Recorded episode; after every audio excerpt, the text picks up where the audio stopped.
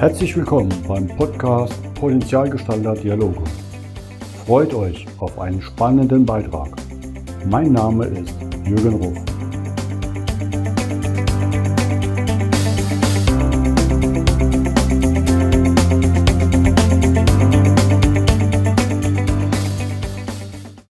Willkommen zum heutigen Podcast. Heute gehen wir nach Niedersachsen, um genau zu sein nach Neustadt. Auch mit diesem Ort habe ich sehr viel Verbindung, aber wir sind in Neustadt am Rübenberge. Und wir begrüßen heute jemand, der auch das Thema Nachhaltigkeit ganz groß sich auf die Fahne geschrieben hat. Und da freue ich mich besonders auf Joachim Becker. Hallo Joachim. Hallo Jürgen, ich freue mich hier zu sein. Vielen Dank für die Einladung. Danke, dass du die Zeit nimmst und vor allem, was du machst, ist für dich so begeisternd. Steig mal am besten vielleicht mal direkt an.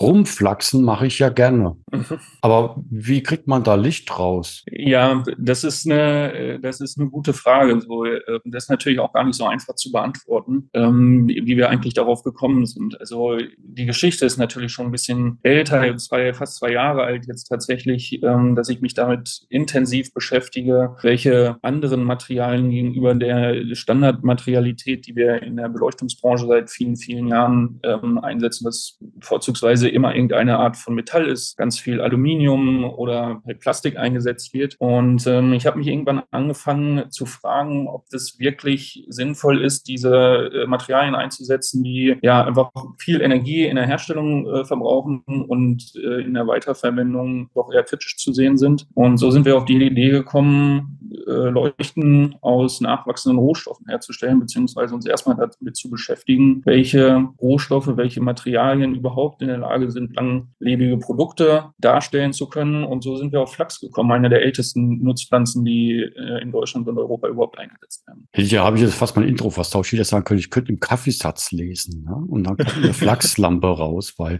du guckst ja auch Kaffee an. Ne? Kaffeesatz wirklich als, äh, glaube für den Sockel, ne? Für den Ständer ja. und für die Lampen. Genau, absolut. Ja, genau, absolut. Also das ist bei uns immer die grundsätzliche Frage, die wir uns bei jedem Produkt, bei jeder Leuchte anfangs stellen. So welches Material, welches nachwachsende, welches wirklich recyclingfähige Material können wir einsetzen, um die, das beste Ergebnis letztendlich rauszukriegen. Und das beste Ergebnis ist das, was ein langlebiges Produkt letztendlich ist. Und ähm, bei uns hört das aber nicht auf, wenn das Produkt irgendwie beim Kunden steht oder wenn, wenn die Lebensdauer sozusagen sozusagen erreicht ist, das Ende der Lebensdauer erreicht ist, weil dann müssen die Materialien weiterverwendet werden. Und äh, so sind wir dann unter anderem auf das äh, Material des ähm, Kaffeesatzes gekommen tatsächlich. Äh, über, über das Nachhaltigkeitsnetzwerk sind wir auf eine Firma gestoßen, die ähm, Kaffeesatz weiterverarbeitet, das heißt aus großen industriellen Kaffeezubereitungen sozusagen den Kaffeesatz dann aufkauft und daraus äh, was auch immer für ein Produkt macht und ähm, in unserem Fall halt eine Leuchte herstellt. Wir sind in der ersten Phase jetzt dahin übergegangen, dass wir für unsere äh, Vega Series, für die Stehleuchte der Vega Series den Standfuß produzieren. Aber wir sind jetzt inzwischen schon so weit, dass wir eine weitere eigenständige Leuchtenserie aus Kaffeesatz herstellen wollen. Da sind wir noch ganz am Anfang. Die ersten Überlegungen, die ersten Designs sind ähm, schon in der Diskussion, aber wir sind noch ganz am Anfang. Aber das ist unser großes Ziel, ähm, den Kaffeesatz in, in ein Produkt überzuführen. Es werden sich natürlich viele Zuhörer fragen, okay, Flachs, das kann ich flechten. Damit mhm. sieht aber eine Lampe nicht unbedingt, sieht aus wie Makramee, aber nicht unbedingt wie eine schöne Lampe. Kaffeesatz, das zerbröselt, wenn ich da dran huste. Wie kriegt ihr das hin, dass das stabil bleibt, dass es biegsam, beweglich, eine Stehleuchte, ne, die wird viel rumgetragen. Was gehört da alles dazu? Welche Verfahren, welche Zusatzstoffe, dass das auch funktioniert? Ja, genau. Also das ist, ähm, genau, also da sind wir tatsächlich, ähm, möchte ich behaupten, Vorreiter für die gesamte Beleuchtungsbranche. Ich glaube, niemand, kein anderes Unternehmen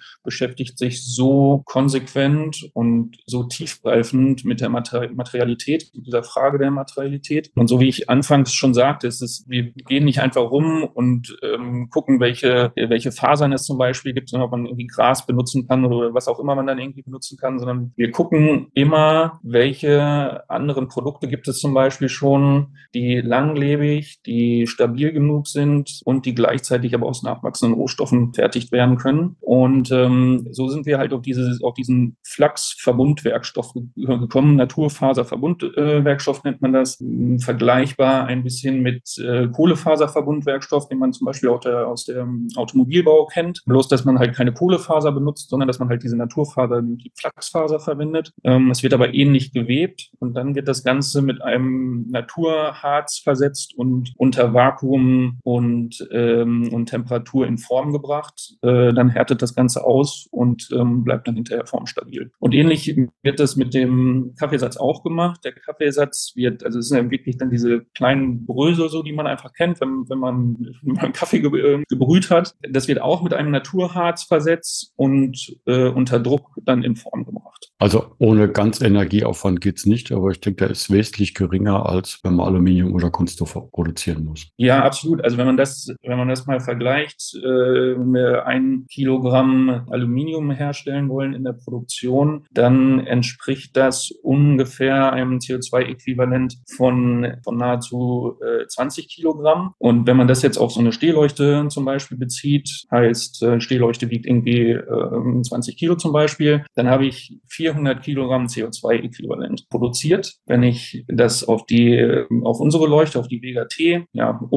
ummünze sozusagen, unsere, die Pflanzenfaser nimmt während des Wachstums eigentlich ja schon CO2 aus der Atmosphäre auf und die Produktion, dadurch, dass wir unsere Produktionspartner danach aussuchen, wie die Produktion aufgestellt ist, das heißt mit regenerativer Energie, nutzen wir quasi die Sonne und die Windkraft, um unsere Produkte herzustellen und haben damit einen sehr, sehr, sehr viel geringeren CO2-Fußabdruck gegenüber allen anderen Herstellern, die es eigentlich auf dem Markt gibt. Plus eure Produkte kommen regional vor. Ja, genau. Das ist, äh, das ist auch äh, Teil unserer Firmen, Firmenphilosophie. Wir produzieren regional, das heißt größtenteils in Deutschland, teilweise in Europa, weil es einfach im Moment nicht anders geht, weil unsere Quellen daherkommen. Und so ehrlich muss man, glaube ich, auch sein. Die Chipproduktion wurde von Deutschland vor 15 Jahren ungefähr verlagert nach Asien. Und insofern bekommen wir unsere LED-Chips leider im Moment noch aus Asien. Aber das ist tatsächlich das einzige Bauteil, was bei uns aus Asien kommt. Alles andere, die gesamte Fertigung, alles findet in Deutschland und Europa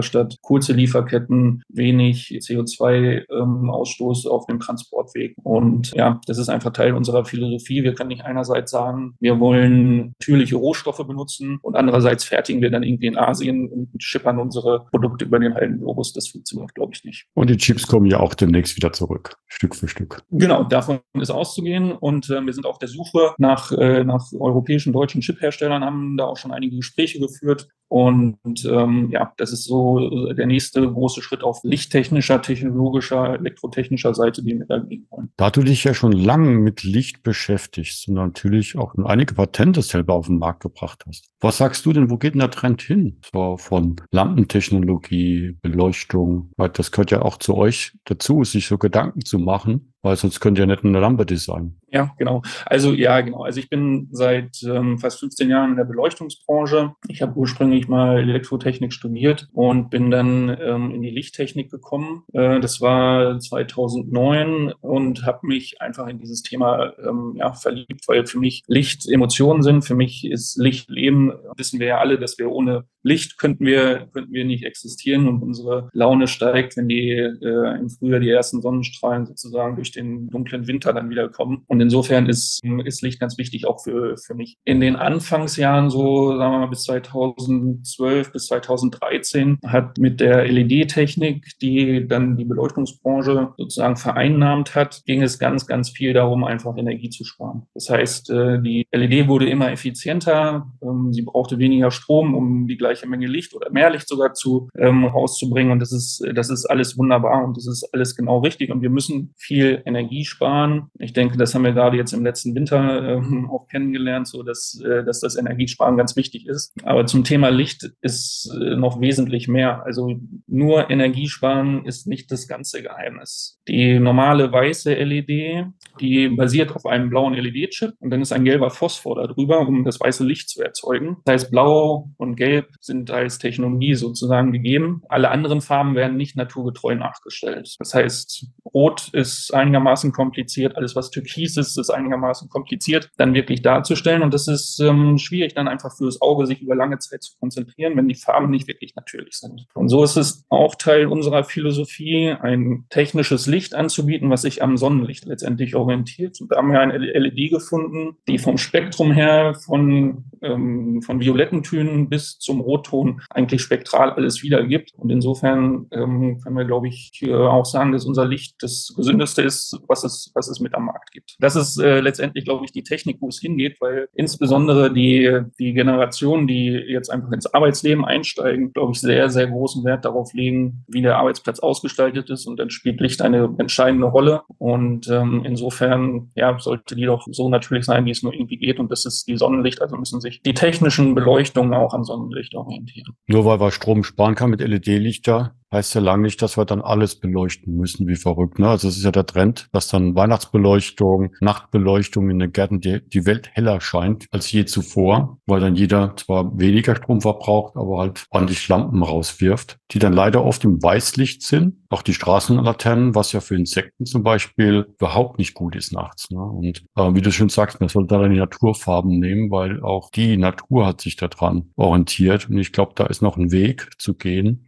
da mehr zu machen. Ich bin immer noch dankbar, dass unsere Straße nachts abgeschaltet wird. Trotz LED-Beleuchtung, das bleibt braucht keiner. Oder nur mit Bewegungssensor aktiv wird, wenn was kommt. Ja, genau. Also da wird äh, zum Glück auch inzwischen viel, viel gemacht, weil gerade die Biodiversität, äh, du sprichst es schon richtigerweise an, ist natürlich sehr, sehr wichtig. Licht sollte nur da sein, wo es auch wirklich, ähm, wirklich benötigt wird. Und ähm, es ist niemandem geholfen, nachts die Straße hell zu erleuchten, obwohl keiner da ist. Ähm, auf der anderen Seite, und das ist auch sehr wichtig, müssen wir natürlich gewährleisten, dass ähm, zumindest mal auf den, auf den Straßen und auf den Wegen, wo nachts noch Verkehr ist, natürlich auch Licht ist. Aber da kann man mit der Sensortechnik heute sehr, sehr viel machen. Das heißt, das Licht verfolgt sozusagen die Fußgänger, geht im Voraus an, damit man halt immer genug Helligkeit hat auf den Fußwegen. Da ist es zum Glück inzwischen ganz, ganz viel möglich, äh, um Energie zu sparen und trotzdem die Normen einzuhalten und den Menschen Sicherheit zu geben. Wir hatten es ja schon drüber, im Hausbau könnten wir natürlich auch noch viel mehr machen, weil wir, jede Lampe hat immer noch einen Umwandler von den alten Stromleitungen auf die Niedervolt-LED Lichter und dadurch ja auch bautechnisch viel Platz benötigt wird für Lampen und Wärmetechnik für die Umwandlung. Das könnte man ja anders machen. Ne? Das würde ja auch das Bauen günstiger und sicherer machen so Richtung Kabelbrände vermeiden. Ja, ja, also ja, ganz bestimmt so. Ne? Die Niedervolt-Technik lässt das inzwischen zu. Es ist ja auch ganz viel in der Diskussion äh, zentrales Energiesystem, dezentrales Energiesystem. Da kann ganz viel gemacht werden. Auf den Häusern sind Solaranlagen installiert, äh, vielfältig. Es gibt im Moment auch viele Startups zum Beispiel, die sich damit beschäftigen, auf großen Miethäusern Solarpaneele äh, einzurichten. Und so, glaube ich, ist da eine ganz, ganz große Bewegung, große Veränderungen einfach in dem Markt und ähm, das ist einfach toll zu sehen, dass, dass da so viel gemacht wird. Ich finde es bewundernd, weil ich habe ja selber Anlagen bei mir zu Hause rein auf LED-Technik und sehe, was ich dann weniger verbrauche. Allein dadurch, dass alles LED ist, was da die Grundlast vom Haus ist, eigentlich so gut wie nichts mehr. Das könnte ich wirklich mit einem kleinen Fahrrad, wenn ich mal auf der Rolle trainiere, wenn es dann Abnehmer gäbe, könnte ich das allein schon, würde es reichen, das zu produzieren. Und das ist spannend. Für das, für das Licht auf jeden Fall. Ne? Es gibt natürlich noch andere Verbraucher im Haus, so äh, Herd, Backofen, was weiß ich, keine Ahnung, Waschmaschine. Da braucht man dann schon ein bisschen mehr oder man müsste halt mehr, äh, mehr Fahrrad fahren. Ja, für das Licht, na klar, für das Licht würde das absolut ausreichen. Vernünftige LED-Beleuchtung äh, verbraucht äh, vielleicht 10 Watt oder so. Und es ist, äh, es ist im Grunde nichts. Das, da könnte man viel, viel machen noch, was, was das angeht. Das stimmt, ja. Und du hast ja nie leuchten an gleichzeitig. Auch das ist richtig, ja. Auch das ist richtig. Ich glaube, da wird auch noch viel äh, passieren, dass ja in Richtung Automatisation einfach, äh, einfach viel geht. Ne? Ich unterhalte mich da immer wieder viel auch mit, ähm, mit anderen Leuten, die äh, konzipieren, Häuser konzipieren. Inzwischen geht der Trend teilweise dahin, dass es ja keine Lichtschalter mehr gibt, sondern dass alles nur noch über Bewegungs- und, und Erkennungssensorik äh, funktioniert, weil es ne, natürlich auch teilweise ein bisschen Sicherheit ist. Ja? Wenn ich nachts irgendwie über den Flur gehe oder die Treppe hoch muss oder so, dann brauche ich nicht in, äh, direkt aus dem Schlaf kommt sozusagen irgendwelche Lichtschalter suchen, sondern das Licht geht halt einfach automatisiert an. Ähm, und so hatte so hat diese ganze Technologie und alles, was man so mit Digitalisierung im Licht machen kann, ähm, einfach noch sehr, sehr viel Potenzial. Wobei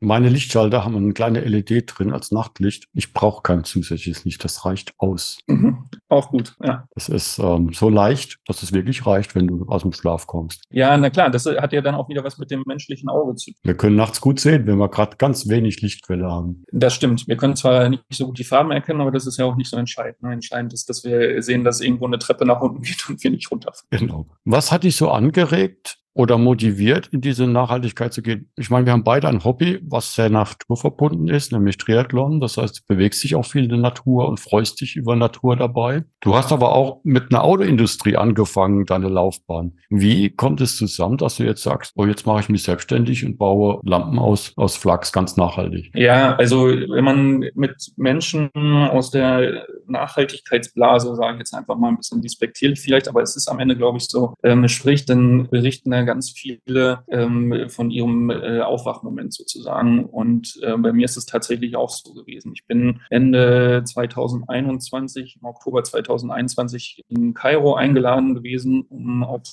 einer Gesundheitskonferenz über das Thema gesundes äh, Licht zu sprechen. Und das war ganz, äh, ganz tolle Tage, die ich da erlebt habe. Bei einer der Mitreisenden aus der deutschen Delegation gebürtiger ähm, Ägypter ist. Und der hat so eine Touri-Tour ähm, durch Ägypten, äh, durch Kairo geplant. Und äh, wir haben die Sphinx gesehen und haben die Pyramiden gesehen. Ich bin in der Cheops-Pyramide gewesen. Das ist alles total gut und das, was jeder Touri auch sieht. Und der hat uns aber auch die, sagen wir mal, nicht so attraktiven Seiten von Kairo gezeigt. Unter anderem sind wir durch die Müllstadt gefahren. Und in der Müllstadt leben gute halbe Millionen Menschen eigentlich im und von und vom Müll, weil bis dato es keine städtische Müllabfuhr äh, gegeben hat, sondern diese Menschen sind oder fahren den ganzen Tag durch Kairo, sammeln den Müll auf, sortieren ihn in ihren Straßen, Häusern und ähm, verkaufen ihn dann äh, sozusagen weiter. Das ist Teil ihres Lebensunterhalts sozusagen. Aber ich habe in dieser Müllstadt so unfassbar viel Müll gesehen, dass ich ähm, nach Hause gekommen bin und mir die ernsthafte Frage gestellt habe, was tut die Beleuchtungsindustrie dagegen, diesen Müll entstehen zu lassen? Ähm, weil mir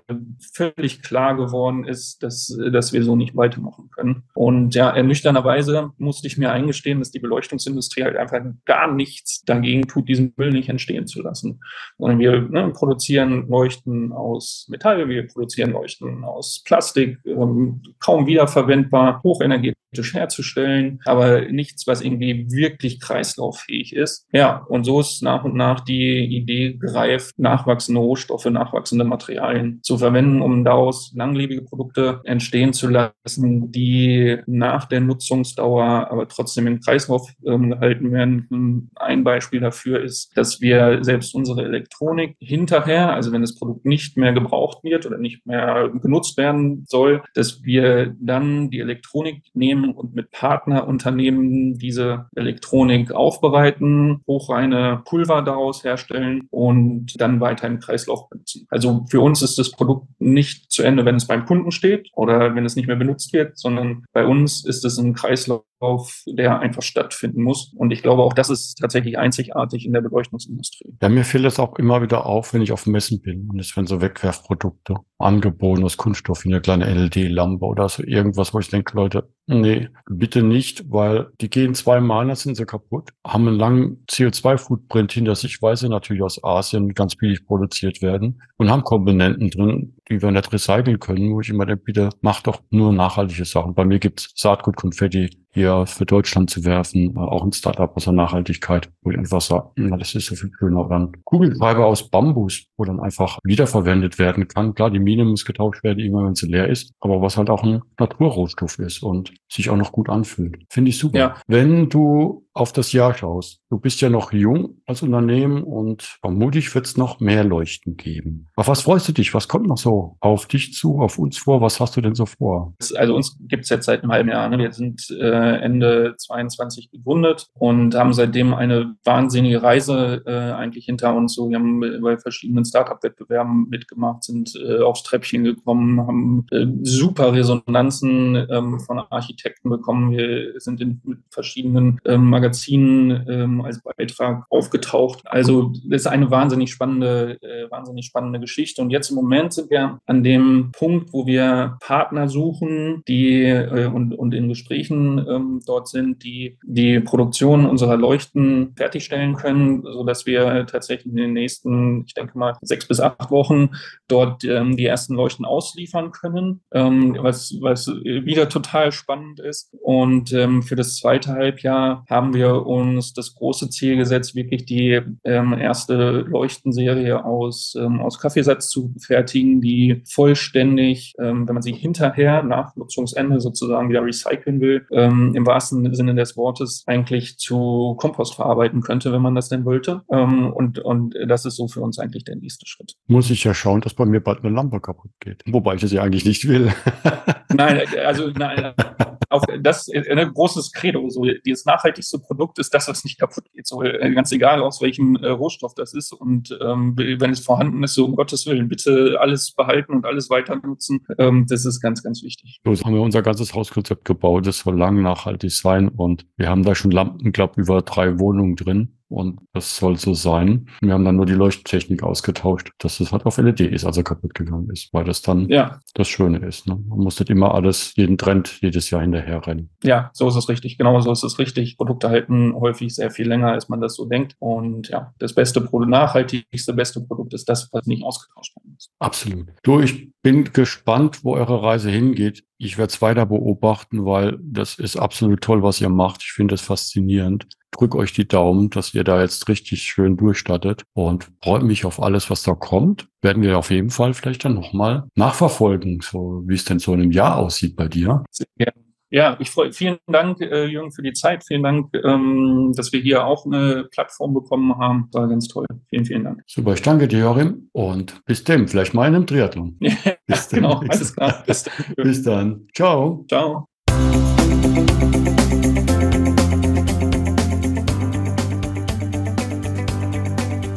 Das war der Podcast Potenzialgestalter Dialoge von jürgen.ruf.consulting. Vielen Dank, dass du vorbeigeschaut hast. Mache dir einen wunderschönen Tag.